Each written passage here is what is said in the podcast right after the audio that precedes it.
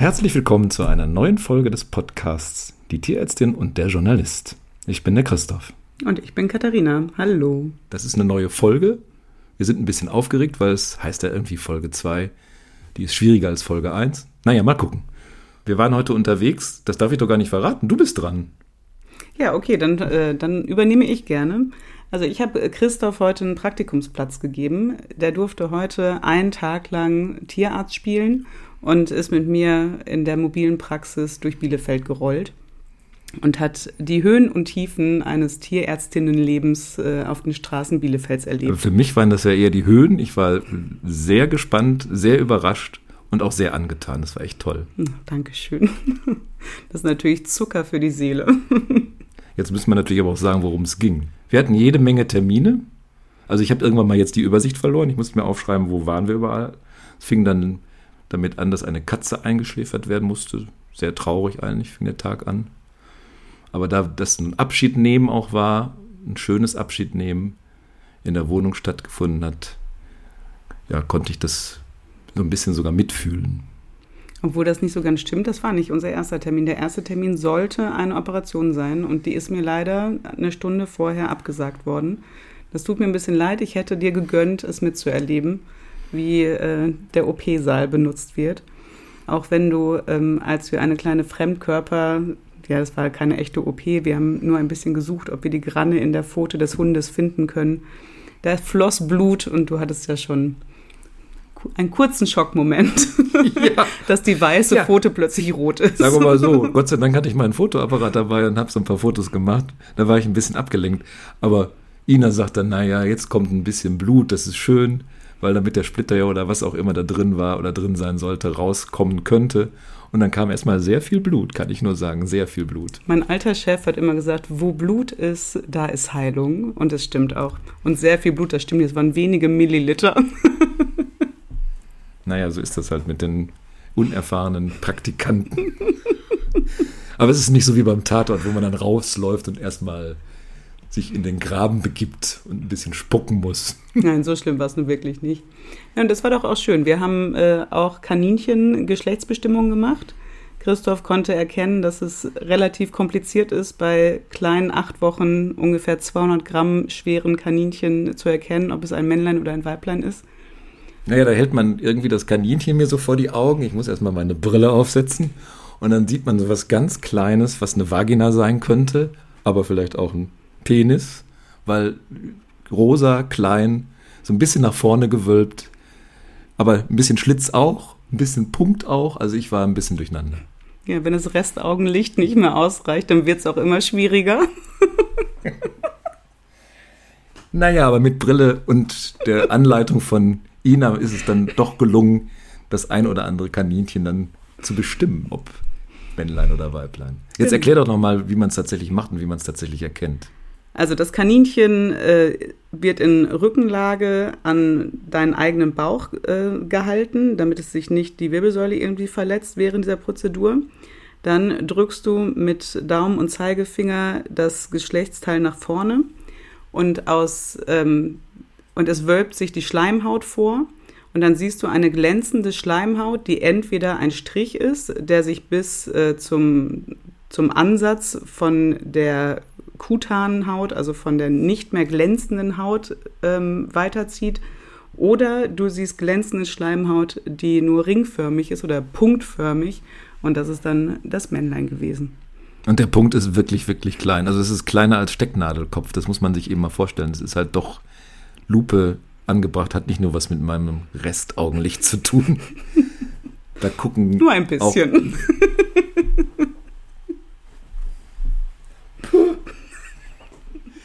Für mich war es dann eben auch äh, eine richtige Rumkutschiererei. Ich wusste gar nicht, dass Bielefeld so weitläufig ist.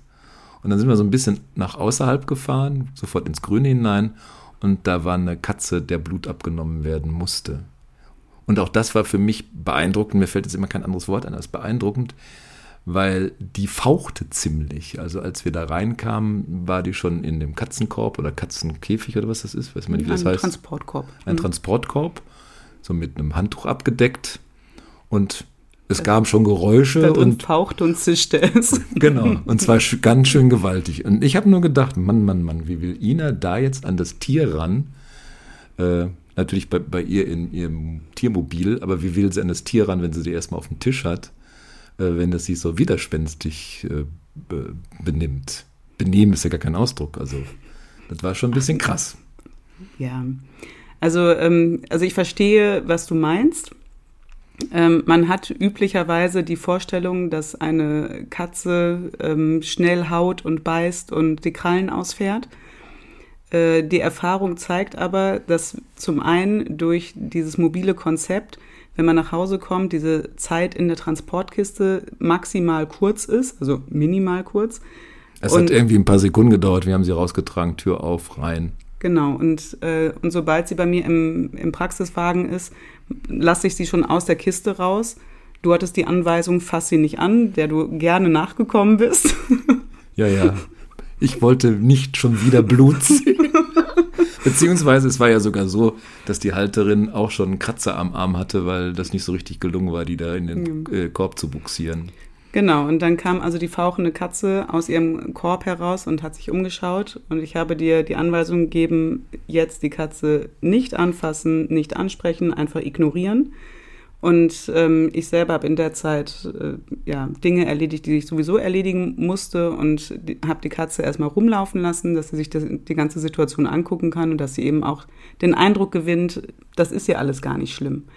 Und siehe Und- da, siehe da, das funktionierte sehr, sehr schnell. Also ich, ich war wirklich überrascht. Genau, und ähm, dann ging es ja darum, also ich sollte sie natürlich zum einen untersuchen, was, was sie dann schon einfach über sich hat ergehen lassen und zum anderen sollte ich auch Blut abnehmen. Und da hast du dann auch äh, wieder große Augen gemacht, weil du wahrscheinlich Sorge hattest, dass du, dass du sie mir festhalten sollst. Genau, genau, genau. Ich sah dann schon meine Unterarme so mit so ein paar Striemen. Genau, das Aber dann zauberte Ina plötzlich so ein ganz komisches Ding raus. Es sah wie ein Rucksack aus. Ich denke, was will die jetzt mit dem Rucksack? Eine Schublade aufgemacht, so ein grünes Teil und ausgebreitet auf dem Tisch. Naja, jetzt muss ich natürlich erklären, was es ist. Genau, das ist eine Katzenuntersuchungstasche, nennt sich das. Ähm, ich kenne das aus Amerika. Äh, da benutzt das, soweit ich weiß, nahezu jeder Tierarzt. Hierzulande ist es noch nicht so ganz weit verbreitet. Ich selber kenne es noch aus der Praxis, dass die Helferin die Katze fixiert beim Blutabnehmen. Und Katzen finden das halt einigermaßen ähm, stressig, äh, ja, einfach fixiert zu werden. Und also ich kenne es auch noch aus der, aus der stationären Praxis, dass die Tiere sehr viel Gegenwehr und auch einfach Angst und unter sich machen. Und ähm, das ist mit dieser Untersuchungstasche nicht der Fall. Man setzt die Katze in die geöffnete Tasche, der Kopf guckt raus und man macht Klettverschlüsse zu. Und dann sitzt sie da drin wie in einem, ähm, ja, von Aber woran liegt es, dass die Katze in etwas, was, wo sie eingezwängt ist, dann ruhig ist? Die ist nicht eingezwängt, sondern sie ist von allen Seiten, ähm, wird sie berührt. Und diese, und aber nicht fixiert, sondern sie hat den Eindruck, dass sie sich total gut versteckt hat, weil sie jetzt ja äh, von allen Seiten ähm, bedeckt ist, aber sie kann sich da drin bewegen, also sie kann sich da drin hin und her setzen, äh, von links nach rechts rutschen. Das ist alles überhaupt kein Problem. Sie kann nur ihre ähm, Pfoten nicht einsetzen, um mich zu hauen und äh, natürlich auch nicht, um wegzulaufen. Und die Katze findet das aber erstmal gar nicht so schlimm, weil Also ich war wirklich, wirklich, Entschuldigung, dass ich hier zur Übertreibung neige, aber es, ist, es war so überraschend ruhig in diesem Raum. Und geschnurrt hat sie nicht, das muss man sagen, aber sie aber war gefaucht auch nicht. genau ganz anders als eben noch in der Wohnung. Nein, die hat einfach, die hat interessiert geguckt. Und, ähm, und dann kann man bei dieser Tasche, kann man dann Reißverschluss öffnen, kann sich das Bein, das man braucht, äh, rausnehmen. Und ja, dann kommt der Stauschlauch, ein kleiner Rasierer, Alkoholtupfer zum Desinfizieren, eine kleine Kanüle und äh, dann kann man das Blut schon laufen lassen. Und äh, ja, das ist ein kleiner Unterschied zum Menschen. Bei Katzen kann man das Blut leider nicht gut mit einer Unterdruckkanüle ähm, sozusagen aus dem Arm rausschießen lassen. Also das, was wir kennen, wenn wir zum Arzt gehen, dann kriegen wir in die Ellbogenbeuge einen Butterfly gesetzt. Über so, eine, so ein kleines Schläuchlein geht das dann in in ein Behältnis, das dann ständig, immer wieder ausgewechselt werden kann. Da wird mit Unterdruck äh, Blut aus dem Arm gezogen. Und das können wir bei der Katze leider nicht machen, weil die Venen einfach zu dünn sind und kollabieren. Deswegen müssen wir es tropfen lassen. Das dauert dann halt ein bisschen länger.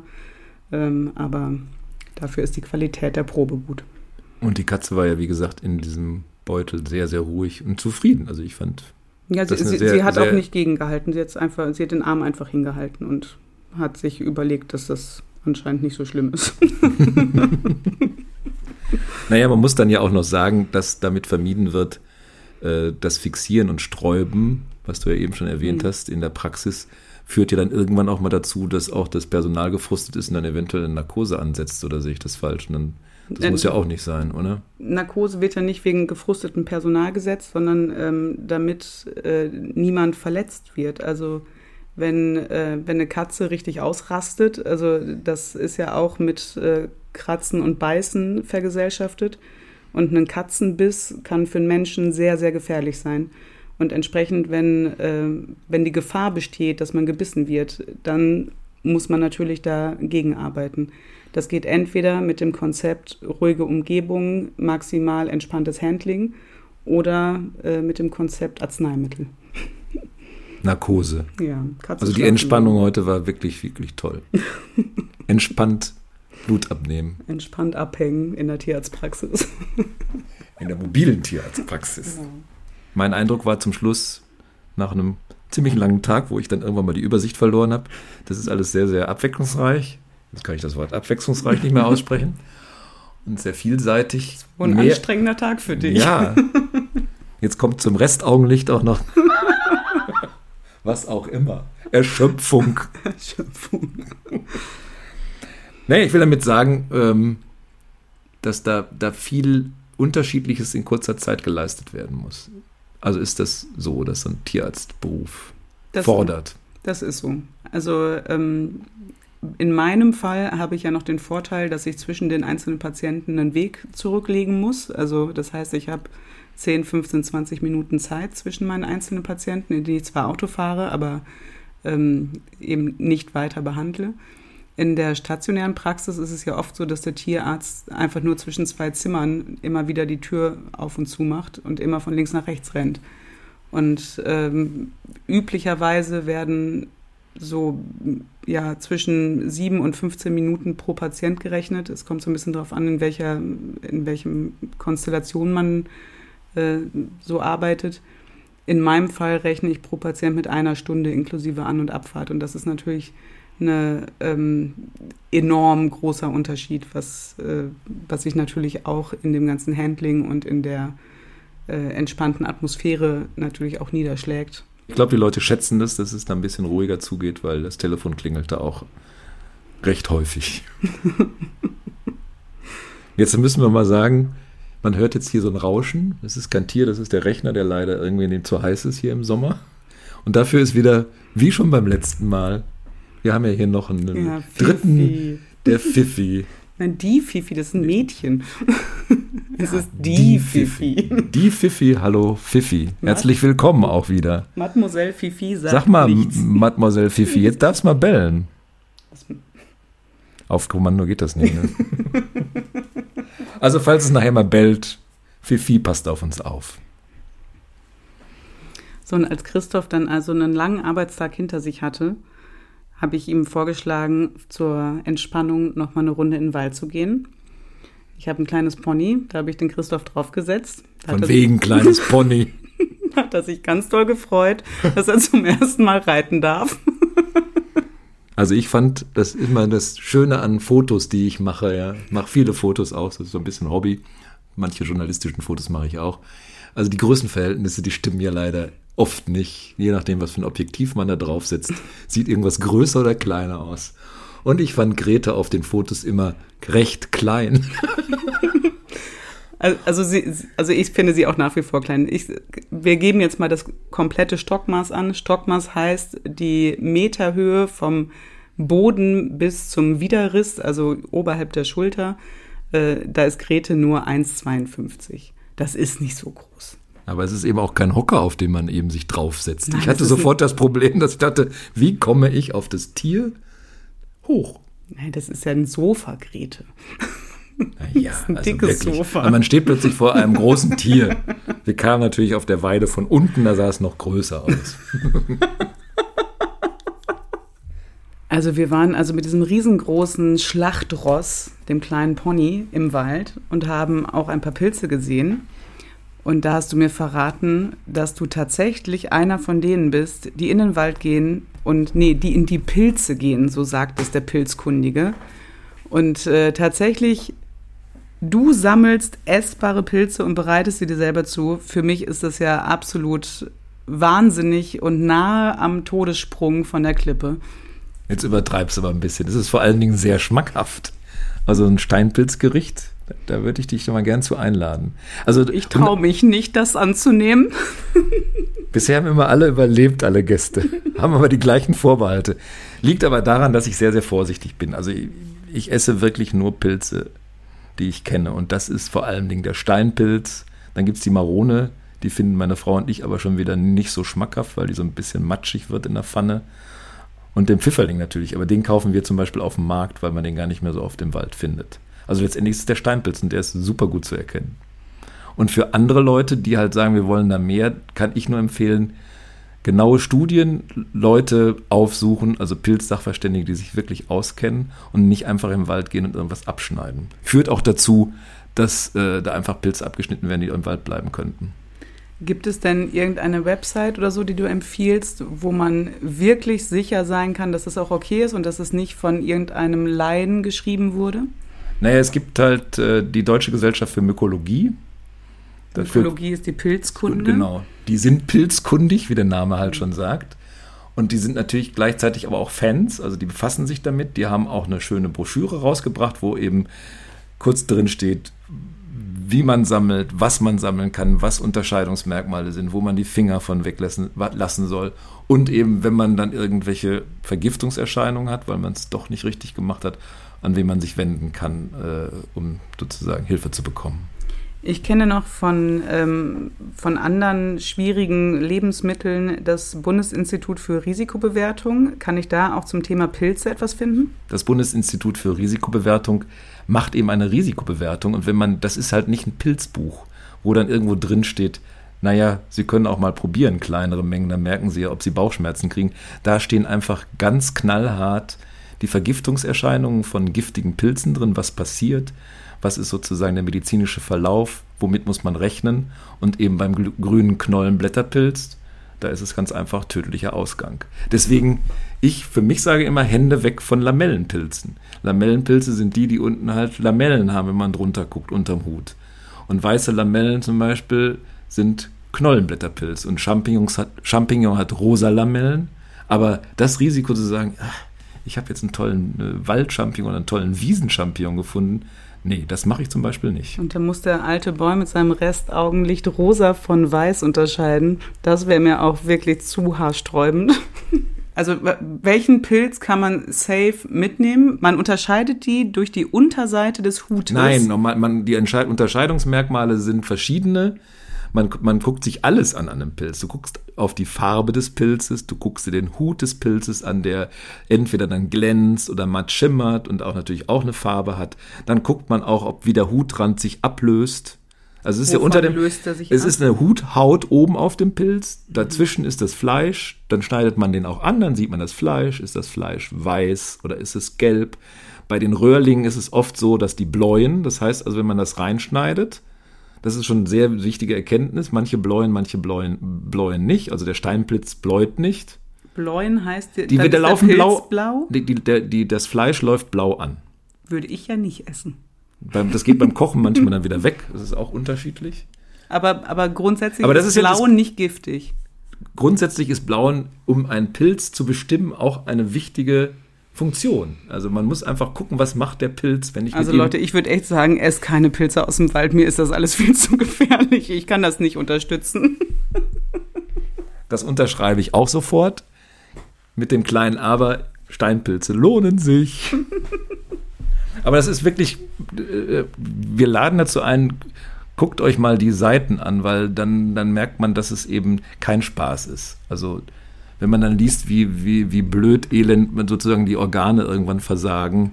Und zwar erst nach Tagen, nachdem man sich vergiftet hat, wenn man den Knollenblätterpilz gegessen hat. Das ist nicht toll. Deswegen Vorsicht, Vorsicht, Vorsicht, kann ich nur sagen. Wie viele Todesopfer pro Jahr gibt es denn durch Pilzverzehr?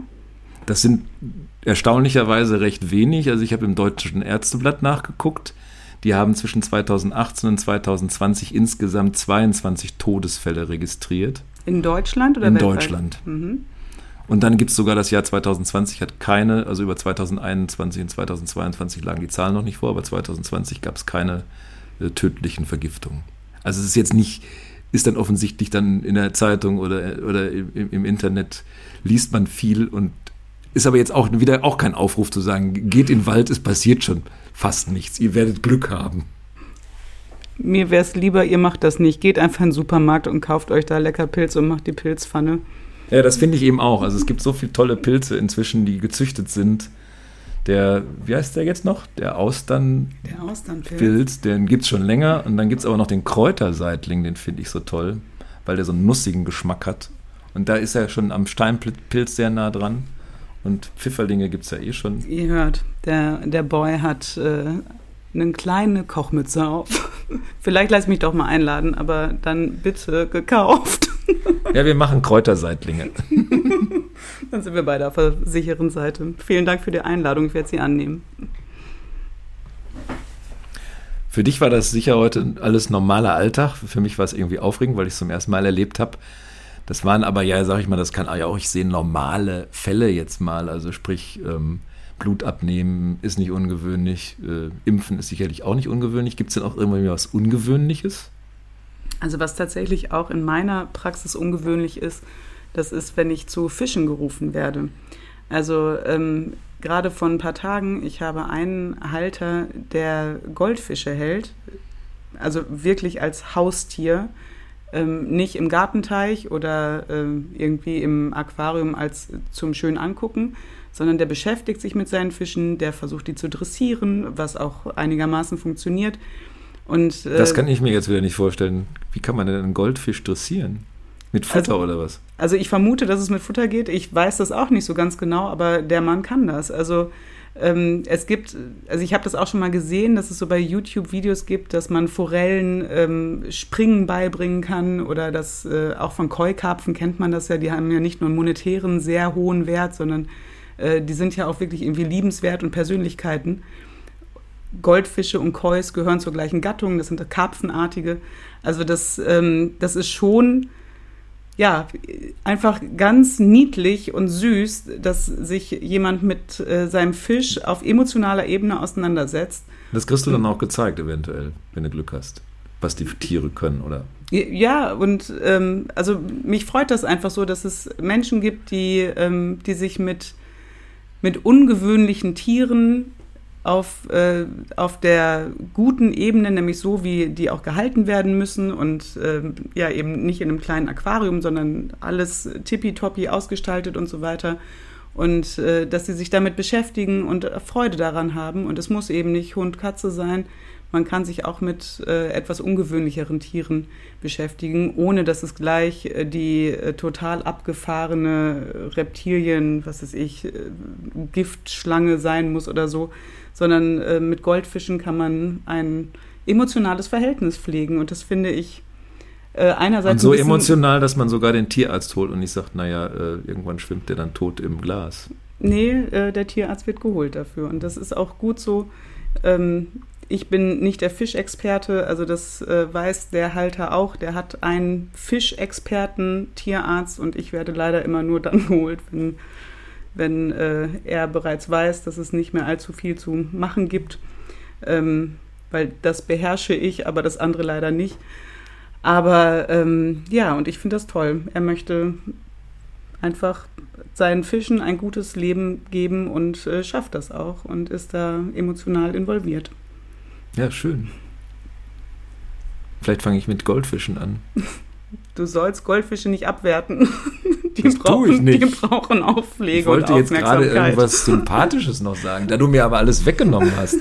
Die emotionale Beziehung, die, die man sofort spürt, wenn du das erzählst. Ist doch eine emotionale Beziehung. Auch zu einem Ja. Fisch. Genau, auch zu einem Fisch. Und da kann man vielleicht auch mal den ähm, Vegetariern sagen, die aber Fisch essen. Also auch Fische sind Tiere. Es sind Tiere. Ich meine, ich, das ist jetzt wieder ein neues Thema, was man da aufmachen kann. Darf man Fleisch und Fisch essen, ja oder nein? Aber ähm, ich kenne viele, die sagen, ich bin Vegetarier, aber ich esse Fisch. Also finde ich unlogisch. Naja, ich meine, man, ich finde, man erfreut sich ja auch an den Tieren und an den Fischen. Das, es Äh, wenn man sie einfach nur anguckt und Ja. äh, dann sieht man doch, dass das irgendwie eine Seele hat und Ja, dass man zumindest da achtsam mit umgehen sollte. auf jeden Fall. Und auch Fische sind Wirbeltiere und unterliegen unserem Tierschutzgesetz. Jetzt könnten wir wieder mit einem Fischlein-Gedicht kommen, aber heute kommen wir mit einem anderen Gedicht. Was hast du denn heute vorbereitet? Das wollte ich dir mit dir besprechen, weil ich verschiedene habe. Ich weiß gar nicht. Ich meine, es gibt von Joachim Ringelnatz, den kennt ja auch jeder, Ja. der halt äh, ja, viel Schabernack auch getrieben hat mit seinen Gedichten. Das würde Dann doch zum heutigen Tag Ja, passen. genau. Ein Tag voller Schabernack. Dann lass ihn mal Ein damit ganz, beenden. ein ganz kurzes Gedicht, das kennen wahrscheinlich auch viele, weil es eben einfach nur so ein bisschen lustig ist. Es geht um Ameisen. Jetzt muss ich aber ein bisschen rascheln, weil ähm, Hast du es nicht auswendig gelernt für mich? Nein, vor allen Dingen habe ich mehrere rausgesucht. Ich weiß gar nicht, auf welcher. Ah, da ist es. Naja, Joachim Ringelnatz, die Ameisen. In Hamburg lebten zwei Ameisen, die wollten nach Australien reisen. Bei Altona auf der Chaussee, da taten ihnen die Beine weh. Und da verzichteten sie weise auf den letzten Teil der Reise. Ja, das ist ganz niedlich. Ja, sag du auch mal was, Fifi. Wir sind hier gerade. Wir sind doch jetzt fertig. Wir gehen gleich Gassi. Ah, guck mal. Zeichen erkennen. Okay. Wir lassen machen es wieder aus. Wir machen sie aus.